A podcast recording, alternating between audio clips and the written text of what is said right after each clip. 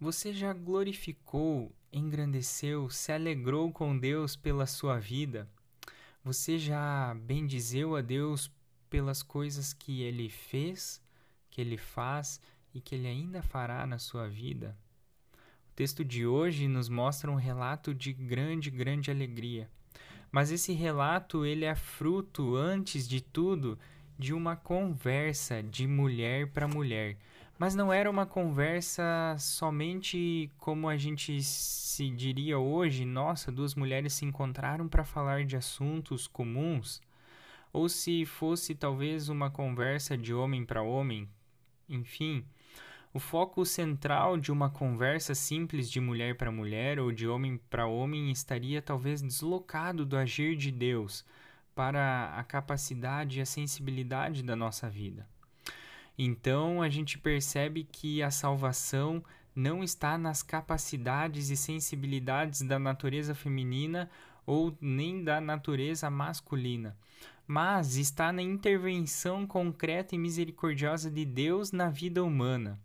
Por isso a gente, onde a gente percebe que o foco está na salvação e naquilo que Deus é, ali a grande alegria.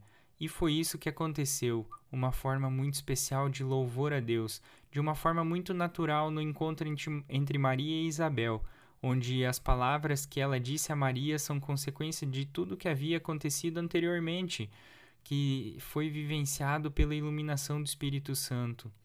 Por isso, ela tem certeza de que a mãe do Messias está diante dela, cujo caminho o filho de Isabel estaria carregando no seu ventre vai preparar.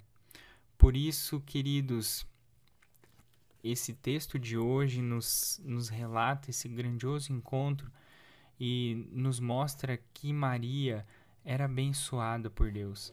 E pelo fato de Maria carregar o Messias, carregar o Salvador, carregar o ungido, ela confessa, ela bendiz a Deus que a sua alma, a sua vida, a sua totalidade, a totalidade de tudo que ela é, engrandece ao Senhor. Maria está grata por aquilo que o Senhor vai fazer na sua vida. Ela proclama a grandeza de Deus, pois ela sabe que ela é pequena demais para assumir a tarefa de ser mãe do Salvador. Então, esse magnificat, esse bendizer, é expressão do reconhecimento da submissão da Maria em sua condição de serva, como a gente viu na leitura de ontem. Não é ela que é engrandecida por ser mãe do Salvador, é o Salvador que é engrandecido através da vida da sua mãe.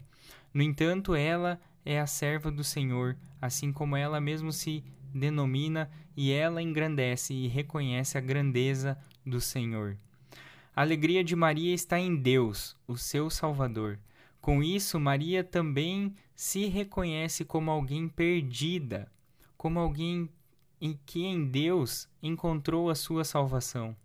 Só chama Deus de Salvador quem se reconhece perdido e necessitado de salvação.